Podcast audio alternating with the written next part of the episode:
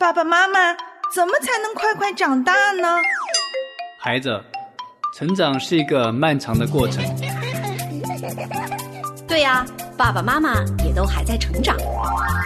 爷爷，你和奶奶，你们也还会成长吗？当然了，我们也要继续成长，满有基督长成的身量。那怎么才能长大成人呢？唯喜爱耶和华的律法，昼夜思想，这人变为有福。他要像一棵树，栽在溪水旁，按时候结果子，叶子也不枯干。凡他所做的，尽都顺利。向下扎根，向上生长。让林真儿陪伴您全家一起成长吧。灵城真言家庭灵修系列，喜乐灵城，期待您每一天与我们一起与神同行。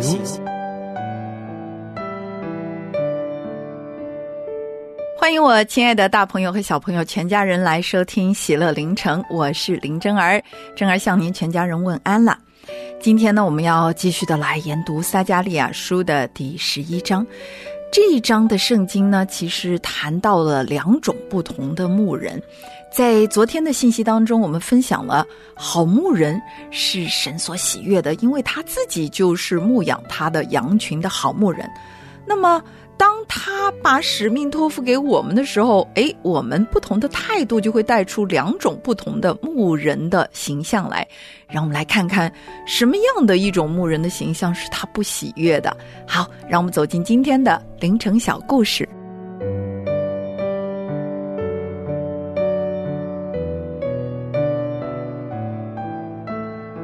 在很久很久以前，有一个遥远的小村庄里，住着两个年轻人，一个非常的勤奋，而另外一个呢？却非常的懒惰，勤奋的小牧人叫做大卫，而懒惰的小牧人呢，叫做兰德。这位叫做兰德的年轻牧人呐，他很不负责任，从小他就对照顾羊群漠不关心，可是他的爸爸妈妈却留了一大堆的遗产，成百上千的羊群给他牧养，他呢？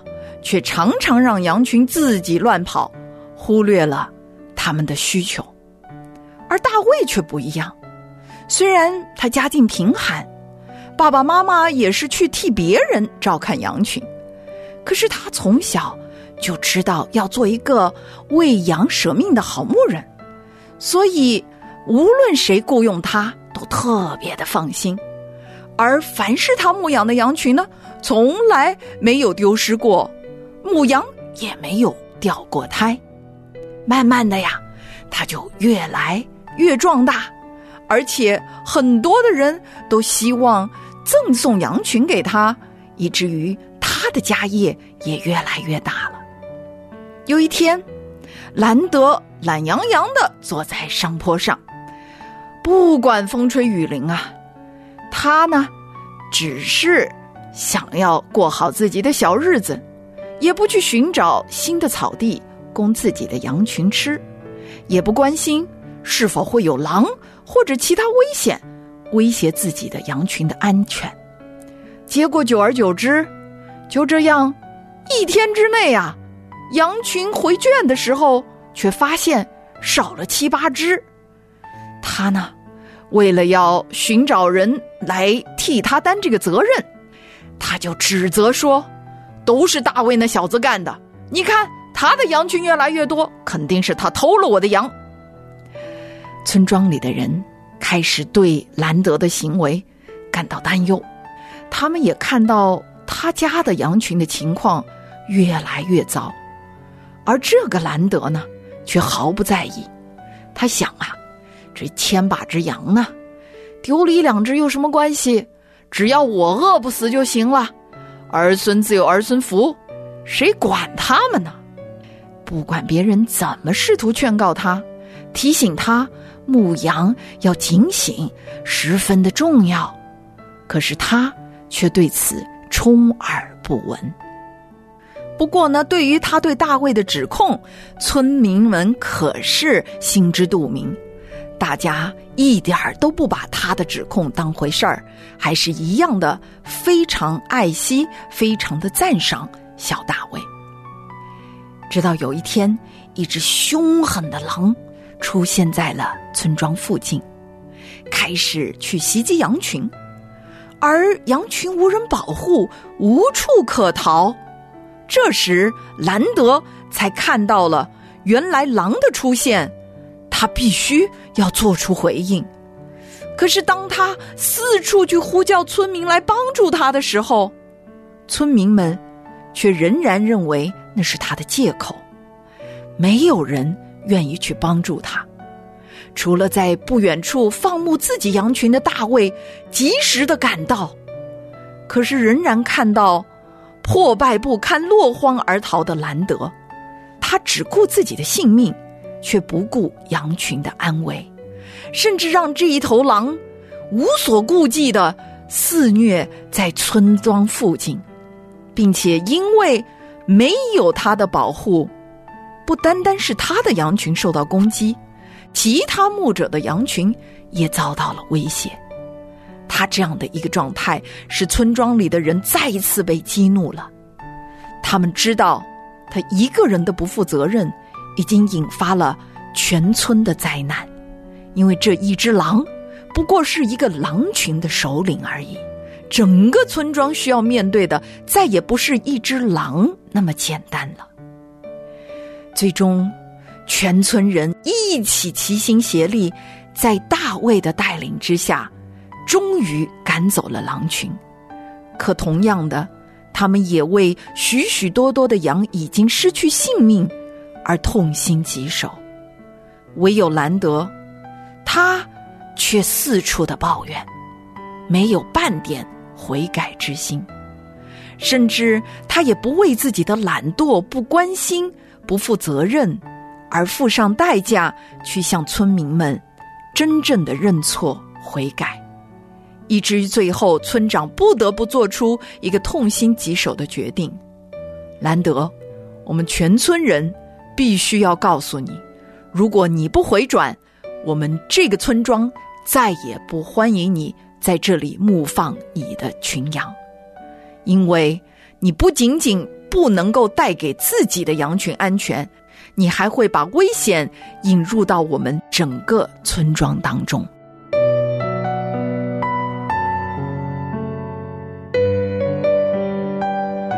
亲爱的小朋友，当真儿把这个故事跟你分享之后，你是不是觉得好可惜呀？一个人的懒惰、不负责任。没有爱心，不仅仅会带给自己所负责的、所面对的这个责任很深的伤害，并且不能够完成自己肩上的使命，而且还会带给身周围人一个扩大性的、无法改变、无法弥补的伤害。这也是为什么我们没有任何一个人能够独立存活于世，可以说这是我的事，其他人。没有任何的资格指责，也没有任何的资格要求，因为上帝是在关系当中创造的我们，所以无论我们有多小，我们的生命状态也是会影响我们身边的人的。我们会发现，如果我们是个自私的人，爸爸妈妈、我们的兄弟姐妹都会非常的难过，我们也不可能交到好的朋友，也不会有人喜欢和我们做朋友。而如果我们是一个非常容易发怒的人，我们身边的人呢，也会常常被我们的怒气、我们的言语所伤害。而这些行为不会因为我们长大就会渐渐变好，只不过可能我们会用各种各样的伪装，让我们的这些罪性隐藏起来。可当有一天我们成家立业的时候，我们那些不成熟的、不完全的品格，就会带给我们身边最亲近的人最深、最深的伤害。更别说上帝托付给我们要牧养的人了，有可能是我们的儿女、我们儿女的儿女，或者是我们的手下、我们教会当中的弟兄姐妹，我们身边的亲朋好友。千万别因为我们现在还小，没关系，长大了就好了。不，如果很多的自私、罪性，我们的品格没有得到操练，长大了只会越来越糟而已。所以，亲爱的小朋友，当我们今天读到撒加利亚书第十一章，我们看到神他最不喜悦的就是那些没有怜悯之心的无用的牧人，没有责任心，没有爱心，没有忍耐。更没有忠心，而这样的牧人，他看不到他人的需要，也看不到因为他自己的不成长而带给他人的伤害是何等的大，就好像今天故事当中所说的这个兰德一样的。珍儿呢，其实是用了懒得作为他的一个谐音，好多时候我们就是懒得改变，懒得听话，懒得顺服，懒得去做一个讨神喜悦的人。以至于我们的生命一直不成长，等到有一天我们年岁一大把的时候，却仍然是一个无用的牧人。那这样的话，不仅不能够带给神安慰，让神的心喜悦，还有可能让神的名蒙羞呢。亲爱的小朋友，亲爱的爸爸妈妈们，让我们每一个人。都可以努力的去学习，用神的话去装备和改变我们自己，让我们不要选择做一个无用的牧人，去努力的靠着神的恩典和能力，做一个讨他喜悦的好牧人。说真的，当初嫁给他，我是不是脑子坏掉了？说真的，柴米油盐车贷房贷容易吗？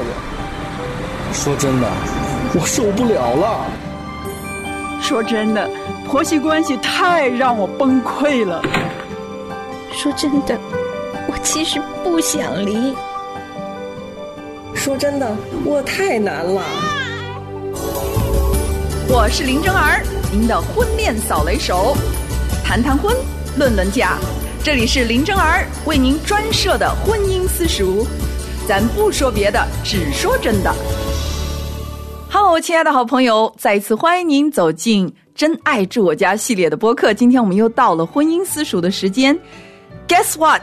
哇，今天我为大家请来了一位非常美丽、非常青春、非常靓丽的我的一位可爱的姐妹。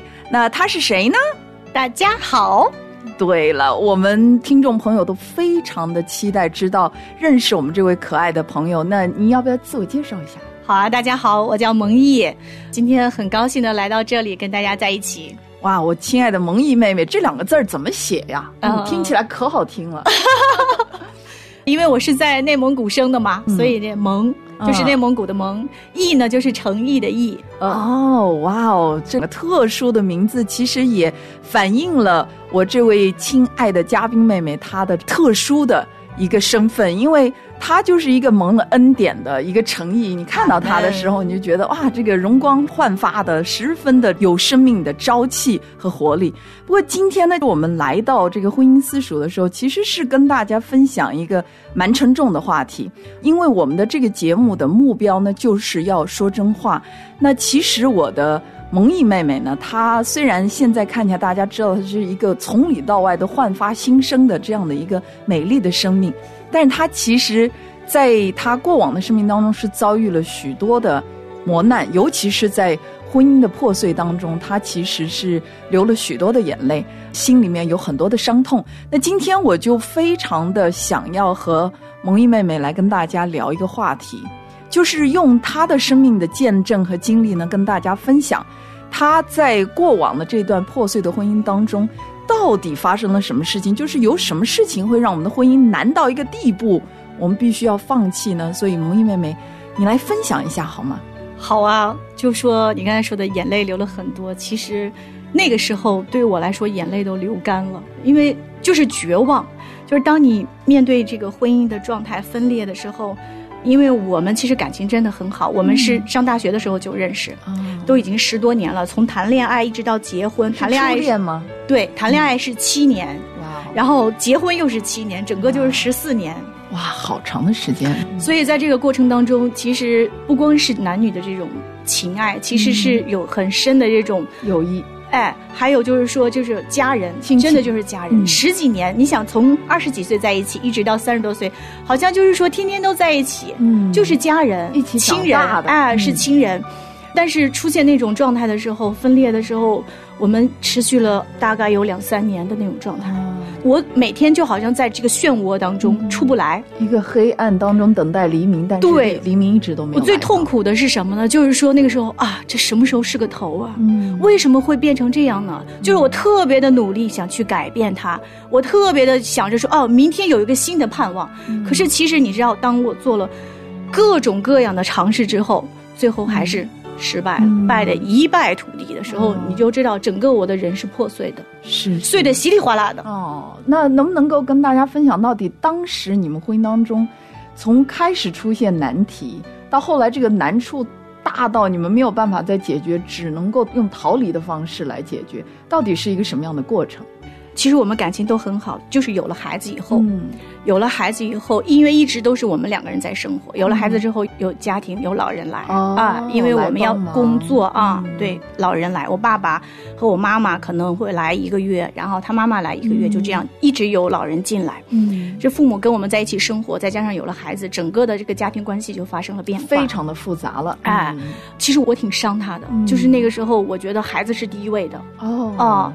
我因为我怀这个孩子其实也挺不容易，嗯啊，因为那个时候正好赶上我的工作，呃，在赶上一一年的时候，就是有那个大地震，日本大地震嘛，然后那个辐射也很严重，各种情况都在。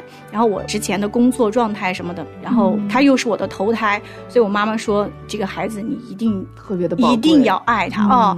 哎呦，就全家人都爱他，又是个女孩然后他奶奶家也没有男孩要爱这个女孩爱的不得了，所以我的重心都在他身上。是，那丈夫的这部分你就。完全是忽略他。其实我真的现在看到我自己那个时候的时候啊，怎么是那个样子？好可怕！你知道有一次我们俩去吃饭，下班了以后，然后他说：“哎，我今天想喝瓶啤酒，你陪我一下。”我说：“好吧。”然后就吃，吃完了以后，然后最有意思的时候，我能不能再喝一瓶？我说：“不行了，因为家里有孩子，老人看一天孩子了，你还在这儿吃喝，还不说赶紧回家看孩子。”我说：“那你自己吃吧，我就走了。”其实他那个时候的工作压力也很大，他很需要有一个人能够给他一些安慰、陪伴。他的妻子在哪？我没有，这就是在婚姻当中我缺失了我的部分的时候。其实那个破碎不是一方的，是真的是双方的。是，尤其是我们在婚姻里面，我们把这个优先秩序本末倒置的时候，我们会发现说这是带来一个家庭婚姻关系的大地震。也就是说，本来我们首先应该是除了上帝之外，我们要把我们的配偶放在第一位。是的。但是我们往往呢，我相信不是蒙毅一个人的问题，就是包括珍儿自己，还有所有的这些做母亲的，我们天然人里面，就是有了孩子之后，我们会把我们的整个倾心的注意力都放在我们的孩子身上。对，孩子第一，父母第二，老公在哪儿不知道。哎呀呀呀，这是绝对的说真话，就是因为我们并没有做对选择，而且很多时候我们不知道。就是说实在，因为没有人在旁边耳提面命的告诉我们说，哦，老公的这个需要是非常重要的，那这也是符合上帝心意的，所以我们要特别的去爱他。我们不知道，所以在那段时间从来没有人告诉过啊。就是我困惑的，就是在那个时候，我好想抓住，但是那个时候，因为我远离神，这是实话，真的，我太知道我远离神的那个状态了，所以我就找不到那个救命稻草，我到处去，我就像一个怨妇一样，然后见谁跟谁去分享，我就觉得不怕别人笑话我，我就想把我里边的这个难处说出来，我好希望有一个人能够帮助我，哪怕给我一句话，但是我找不到，没有人，哎，没有人，所以到了那种状态，他在家里没有了。地位没有了关注，父母也不关注他，老婆也不关注他，他总不能跟一个两三岁的孩子去抢地位，所以这就是有人关心他的时候，那一定是出问题的。对，你知道吗？其实我们每一个人都有一个渴望，就是说我们必须要在家庭关系或者人际关系或者这个世界上找到自己的位置。嗯，那一个男人呢，他已经成家了，他必定是他那个家里的主人，他是一家之主。除了上帝之外，他必须要担负起这种责任来带领他的家庭、妻儿等等。那如果家里有客人，比如说原生家庭的父母亲或者亲戚朋友来，那也是客人，对，不能够反客为主。但是突然之间，这个男人在他自己的家庭当中失去地位了，失去了一个身份感、认同感和安全感。你可以想见他有多么的渴慕从这个世界上呀，从人那里得到一份认同和尊重和注意力。所以这个是一个极大的一个破口。那当然绝对不是蒙毅妹妹她一个人所经历的。我相信，其实现在我们希望借着这个节目带给我们所有的听众朋友一个提醒，也是一个警钟吧。就如果你现在进入到婚姻不久，然后你开始有孩子了，或者你家庭关系慢慢复杂了，有原生家庭，有婆媳关系，有等等这些，有工作，然后有孩子的时候，千万千万不要忘记了。婚姻一定是整个家庭的最核心的位置。如果你的婚姻关系不稳定，你任何的关系都处理不好。然后呢，我们想带给孩子最好的东西，却丢失了我们能够带给孩子最好的礼物，就是父母亲的彼此相爱。是的，是。所以这个难处曾经是蒙毅妹妹让她难到一定的地步，结果隐患发生了。后面的事情是什么呢？那就是她成了一个赚钱的机器，她在这个家没有任何的存在感。他只负责每个月给我拿回钱，我跟他说的最多的就是怎么怎么样，家庭的怎么怎么样的，要花费啊这些的，所以他压力特别大。谈谈婚，论论嫁，林真儿为您专设婚姻私塾，咱不说别的，只说真的。那后来发生了什么呢？其实你想，他如果成了一个只是一个赚钱的机器了，他只需要把钱拿回来，在家里 可有可无。对于他来说，就是一个非常非常大的难过。对，因为我觉得这个可能是我们人的一个尊严感没有了。他觉得我除了赚钱，那你对我没有任何其他方面的需要。那也有一天，就是如果你找到比我更会赚钱的人，那我的地位就彻底的失去，就不存在了，就不存在，就可以不存在。对，所以就慢慢慢慢的不回家。开始呢，可能是跟这个同事啊、朋友在喝酒啊，在什么的，去诉一下苦。慢慢慢慢的，我就觉得不对劲儿了。那可能就是真的，就是他在家里找不到温暖。这个时候，任何一个人，无论是谁哈，给他温暖，给到他的那个价值和爱的话，他一定会掉头就跑的。是，这个是很正常的。我现在看的话，我还很理解他。对。但是那个时候我不会，我觉得哇，怎么可以这样啊？我全心的扑在家里，你怎么可以这样啊？是是。其实你知道吗？如果你看到我的这个萌艺妹妹，你就知道她是这么可爱、这么美丽、这么有活力的一个。女子那其实是应当是非常吸引人的，但为什么在自己的婚姻当中会发生这种状况呢？我相信，就是刚刚她提了一个非常重要的重点，就是说，任何一个人给了我们丈夫我们所不能给他们的东西，而且他们一直渴望，比如说注意力、尊重。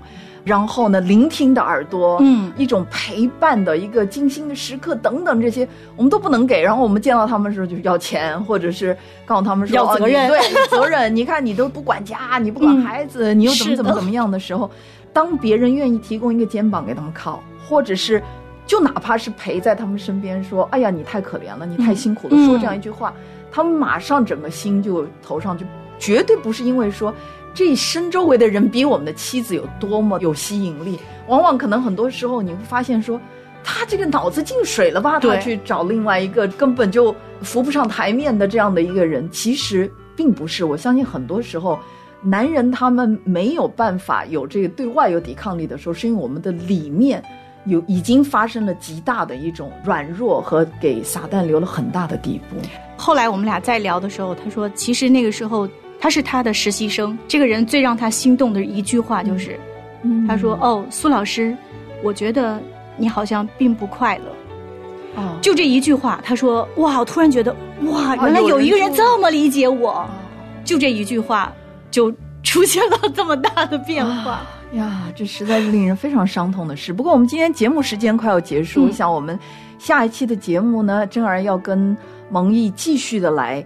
用我们自己这种生命当中这种破碎的经历来祝福您，期待您继续的关注我们“真爱住我家”的系列播客。有时候我不明白，为何苦难在生命中，为何你不将它挪去，慢慢。长夜无际，有时候